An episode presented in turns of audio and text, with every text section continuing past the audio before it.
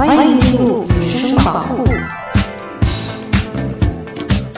Hello，大家好，欢迎收听由赛塔林黑胶唱片机冠名、黑胶盒子出品的音乐类播客节目《野生宝库》，我是主播阿野。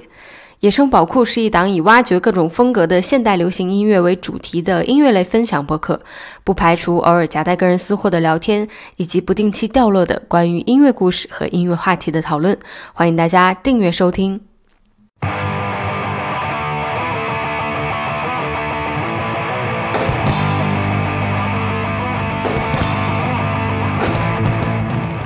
有没有一种音乐是你不太常听，但是会一直储存起来？一旦某种情绪开启，或者需要给自己注入一些能量的时候，就会想起他们。朋克音乐对于我来说就是这样一种存在。真的来审视我们的人生，可能大部分的人都没有什么口号里所说的对抗生活的勇气。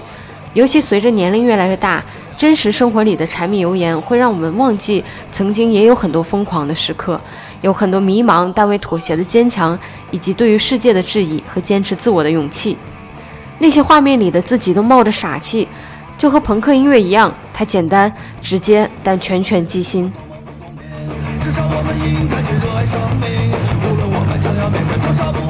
本期节目，我们来一起回顾一下中国朋克乐队里那些经典的作品。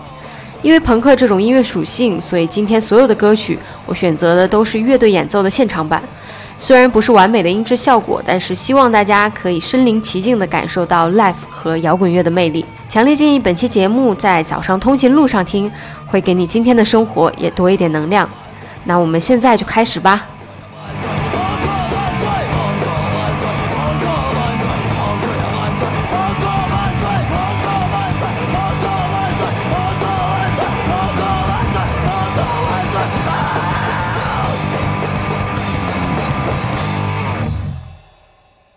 前两年，大张伟有一次在自己的直播间里翻唱了一首大家都没怎么听过的歌。他在介绍这歌主唱的时候呢，跟直播间的小朋友说：“你们现在是怎么看周杰伦，怎么看蔡徐坤？当年我就是怎么看他们的。”那大张伟口中这个神一样的乐队，就是中国朋克鼻祖乐队地下婴儿。他那天翻唱的也是他们最知名的一首歌曲，都一样。地下婴儿大概是在一九九五年正式成型，核心人物是主唱高兴和他的弟弟鼓手高阳。他们的摇滚乐启发是崔健。九六年的时候呢，在录音棚被台湾的魔岩唱片公司看中签约，并在当年发行的《中国火二》中发表了这首《都一样》。我们都知道，中国火系列唱片从九一年开始一直到九八年，一共发行了三张，其中更是汇集了中国内地、台湾、香港当时优秀的摇滚乐队。包括张楚、唐朝、黑豹、窦唯、超载等等，所以地下婴儿也顺利地凭借这首歌曲打开了知名度。当时在中国并没有成型的朋克音乐，后面要讲到的无聊军队也是几年之后的事情。所以地下婴儿用他们非常粗糙、原始但饱含能量的声音，给中国的摇滚乐迷打开了一扇新的大门。他们的音乐是很纯、很纯的朋克，在歌词里表达个人内心的挣扎，有时候痛苦，有时候自嘲。我总觉得呢，他们的音乐表现得过于成熟，少了很多年轻人的无谓的横冲直撞，更多了一些多愁善感在里面。借助朋克这种简单直接的形式，让音乐听上去非常有态度。说到态度这个事儿，其实现在很多的乐队问题就在于自认为很有态度，但听上去仍然是没有道理的愤怒，内核还是空的。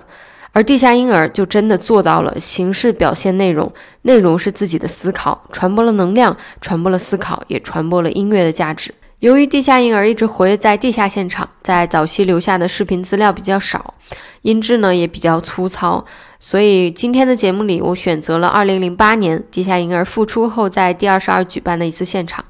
因为中间有一段音频有一些问题，我进行了一些简单的修复，还是希望大家能在现场原音中感受到中国第一代朋克摇滚乐队的爆裂能量。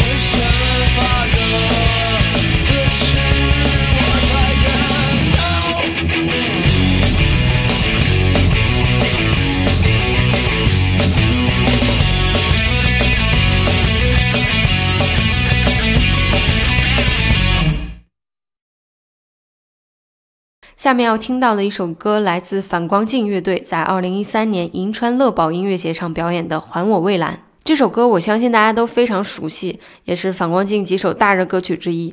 当年《还我蔚蓝》被收录在2007年发行的专辑《成长瞬间》当中，反光镜呢也因为这首歌成为了中国第一支进入人民大会堂演出的朋克乐队。说朋克呢，不可能不提到反光镜，而顺着反光镜，我们还可以把历史再往前拉，回到中国朋克爆发的最开始，回到一个叫做嚎叫俱乐部的酒吧里。一九九七年元旦，随着嚎叫俱乐部的开业，五道口的年轻人忽然有了归宿感。开业的那天，唐朝乐队在这里开了一场免费的演出。从这之后，不断的有地下乐队在这里聚集，碰撞相似的风格。无聊军队最开始也就是这样诞生的。无聊军队呢，不是指某一支乐队。最开始这个名字是来自于一本地下朋克杂志，以介绍北京最前沿的地下朋克乐队为主，在小范围内很有影响力。后来以六九、脑浊、反光镜、A Boy 为主的北京第一批朋克乐队，一九九七年四月八号，他们在嚎叫俱乐部举行了一次联合演出。这场演出对于中国朋克来说，可以说是里程碑意义一样的存在。虽然说从崔健开始，当时中国青年们听到摇滚乐也有快十年的历史了，但是第一次听到无聊军队的时候，那种现场的冲击力还是让所有的观众目瞪口呆。据说平时最多容纳一百人的酒吧，那天挤了两百多人，我无法想象当天亲身感受到的人会有什么样的回忆。但是确实从那天起，朋克音乐开始在中国发展壮大。后来呢，这四支乐队共同发行了一张专辑，名字就叫做《无聊军队》。我们开头听到的那首《朋克万岁》，也是来自于其中六九乐队的一首歌。在几乎没有宣传的情况下，无聊军队卖出了十万套的销量，他们也成为了中国第一代朋克乐队的代名词。那说回反光镜，他们在参加当时那场演出的时候，乐队其实还没有正式成立，甚至只有两首成型的作品，但他们却表现出来了巨大的能量。虽然在之后呢，因为无聊军队的影响力逐渐扩大，出现了很多对于朋克质疑的声音，但是反光镜还是走出了一条自己的道路。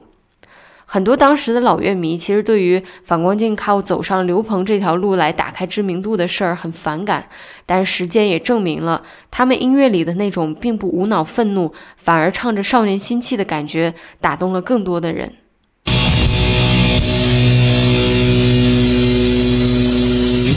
Hey, oh. Hey.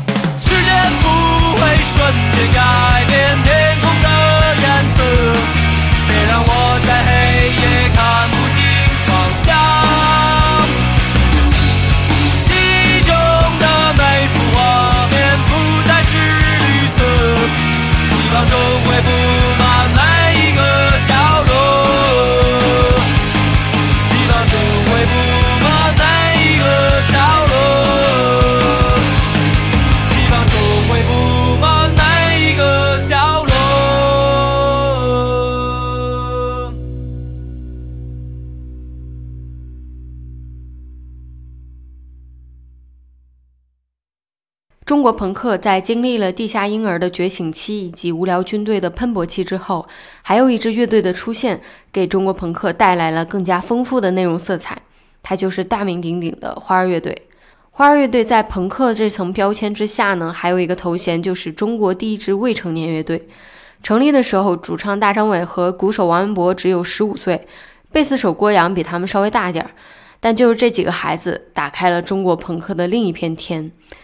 那时候，大张伟说：“虽然觉得崔健、唐朝、黑豹他们都挺好的，但唱的都是大人的事儿，我们听不太懂。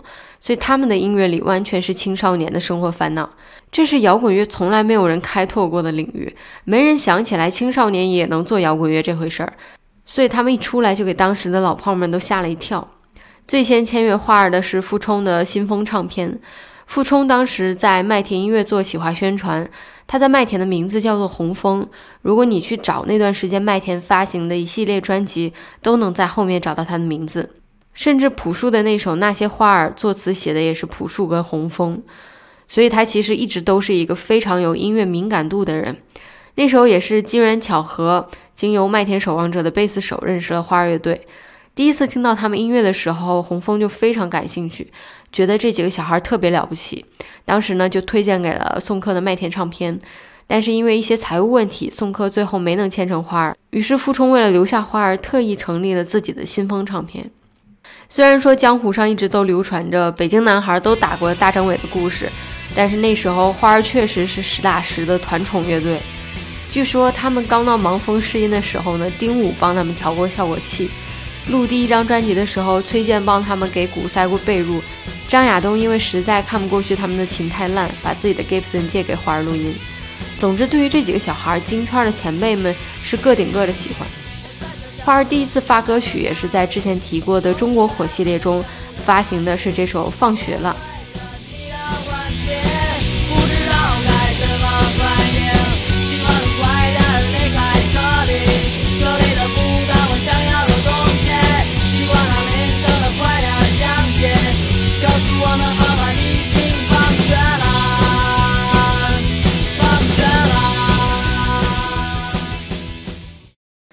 这种歌曲配合着他们几个的年龄，瞬间就打开了摇滚乐的校园市场。他们才十几岁，生活里根本没有什么可写的事儿，无非就是上学、放学不想上学，这就是他们的态度，特别真实，所以特别动人。九九年的时候，花儿发行了第一张专辑《幸福的旁边》，这是一张放到现在的时间，放在成人的视角来说都很优秀的专辑。大张伟几乎包揽了里面所有的词曲创作。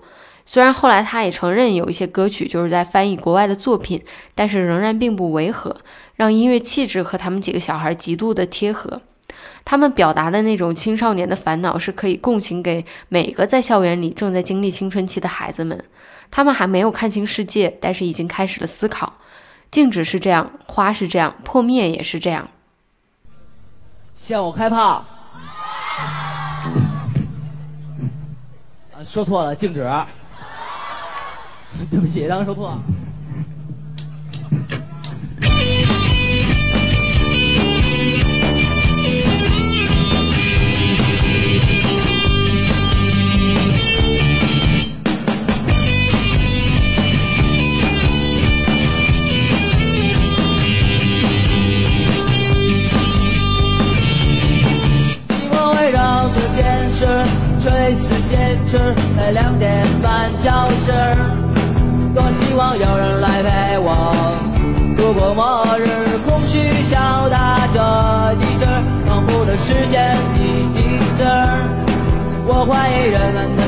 生活有多掩饰。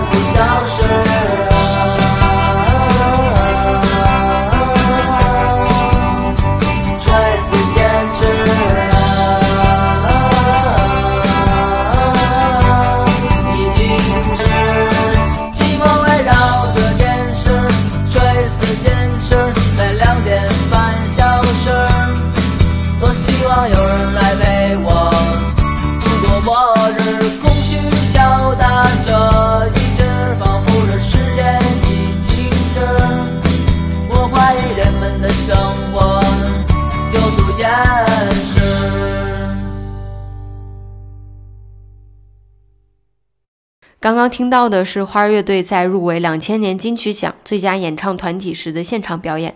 那年和他们一同入围的还有刚刚发行了第一张专辑的五月天。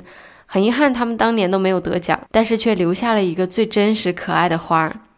两千年，大张伟只有十七岁，花儿的影响力却是想象不到的。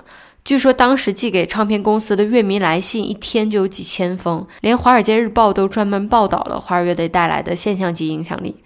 但是随着知名度越来越大，花儿面临的困难也越来越多。因为涉及到青少年，花儿的表演非常受限，甚至连上电台做客都只能聊天，不能放音乐。再加上和唱片公司的矛盾，两千零四年，花儿乐队改签百代唱片，并且把风格改为了 Teen Pop。大张伟也是从那个时候开始，由写歌变成了算歌。他开始研究榜单的歌曲，想找到能够让歌曲变红的办法。所以有了洗刷刷，有了化蝶飞，大张伟也宣布自废摇滚属性。虽然看着他们离最初的花越来越远，但是我们都没有资格去评论他们的决定。只是作为乐队灵魂的大张伟，从天才少年到经历抄袭风波的低谷，再到现在以人间清醒的姿态娱乐大众，我们都已经默认了他心里面对于音乐的真。所以后来每次大张伟抱着吉他在舞台上唱朋克，我都觉得朋克这种东西有没有，并不体现在你做了什么，它只在你的心里。下面要听到的是大张伟2019年在乐队的夏天上搭档刺猬乐队演出的歌曲《傻了吧》。距离金曲奖上的表演几乎已经过去了二十年，强烈建议大家再去看一下这个现场的视频，感受一下马上快四十岁的大张伟在舞台上那份昂扬着的、闪着光的少年心气。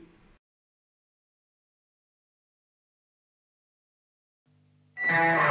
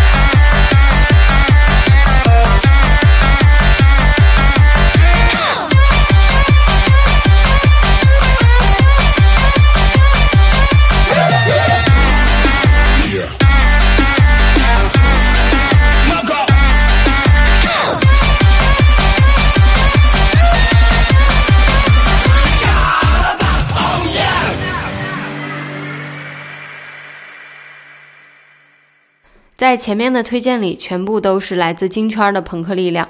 不得不说，北京是中国朋克或者说整个摇滚乐最核心的区域。但是在一些其他地区，同一时期内也有一些非常优秀并带有独特风格的朋克乐队。来自武汉的生命之饼就是其中很有代表性的一支。一九九六年，主唱吴为成立了生命之饼。当时放眼全国，也没有几支像样的朋克乐队。而他带领的生命之饼也把中国朋克音乐的大旗牢牢地插在了武汉。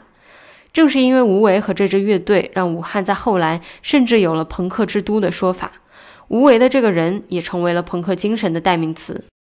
从九六年成立到现在，因为歌曲内容，乐队没有公开出版过一张专辑。和他同时期的北京大哥们，要么是像地下婴儿一样地位屹立不倒，要么是像反光镜转型成功，知名度飙升，要么是像花儿，即使解散了这么多年，作品还一直不断的被翻唱。相比之下呢，生命之饼这个名字甚至都很少被人提及。关于吴为有一个很有名的事件：二零一六年底，吴为受邀参加第八届迷笛颁奖典礼。结果在领奖的前一天遭遇了车祸，锁骨骨折。但是他没有选择立刻手术，第二天仍然坚持出现在了现场，并拿下了年度摇滚歌曲、年度摇滚乐队和常委会特别奖，和崔健共同成为了当天最大的赢家。但是第二天他去手术，才发现自己连手术费都凑不出来。在前几十年里，吴为除了音乐，几乎不怎么思考生活和经济的问题。这是他第一次感到了生活的窘迫。思考了两天，也没想出来要怎么赚钱，索性就不想了。吴为在我心里是相当纯粹的音乐人，他也曾经去过北京，也知道如果一直留在那里，也许会有比现在好得多的成绩。但是他太过反感京圈乐队之间复杂的关系和斗争，最终还是选择回到了武汉。二十多年来，生命之饼的乐队成员换了一波又一波，只有主唱吴为一直在坚守。他其实很理解其他人逐渐选择走上正常生活的道路，但是他知道自己只能干这个，也只想干这个。其实，在最开始我听到《生命之饼》的时候，非常的排斥，理由很简单，我觉得不好听，我也听不懂。但是后来我看了一场他们现场演出的视频，慢慢的对于无为在音乐里想表达的感受有了一点体验。他们后来开始玩凯尔特朋克，就是在音乐里加入风笛、班卓琴的元素。让表达非常不同，他们的音乐里有一种独有的温度，朋克的力量感被他们用的恰到好处，并且非常真诚。你会觉得《生命之饼》的歌像是一块石头，很硬，密度又很大，外表粗粝原始，但是真的是一件很好的武器。《生命之饼》这么多年来几乎是靠着一场一场的演出累积乐迷，他们很少去宣传自己。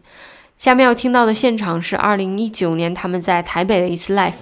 如果你是第一次听这首歌，我相信你大概率听不懂他唱的歌词，里面呢也没有完美的音准。但是最后一句他唱的是 “Everybody cheers for you”，也送给所有人，希望你们有机会去武汉，然后大武汉送给你们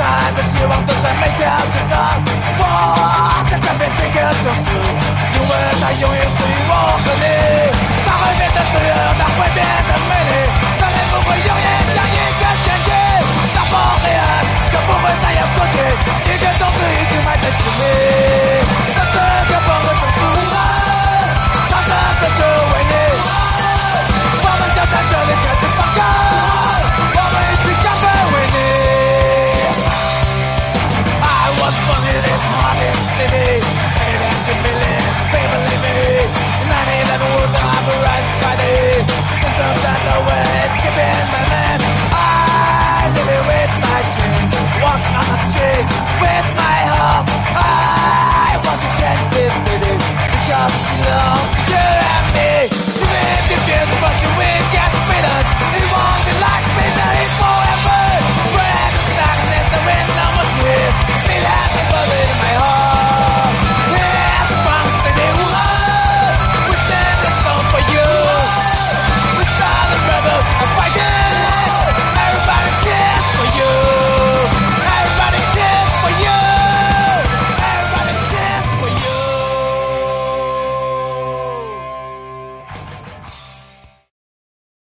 听了这么多，我们看了朋克在中国的很多种形态，他们都各有各的精彩。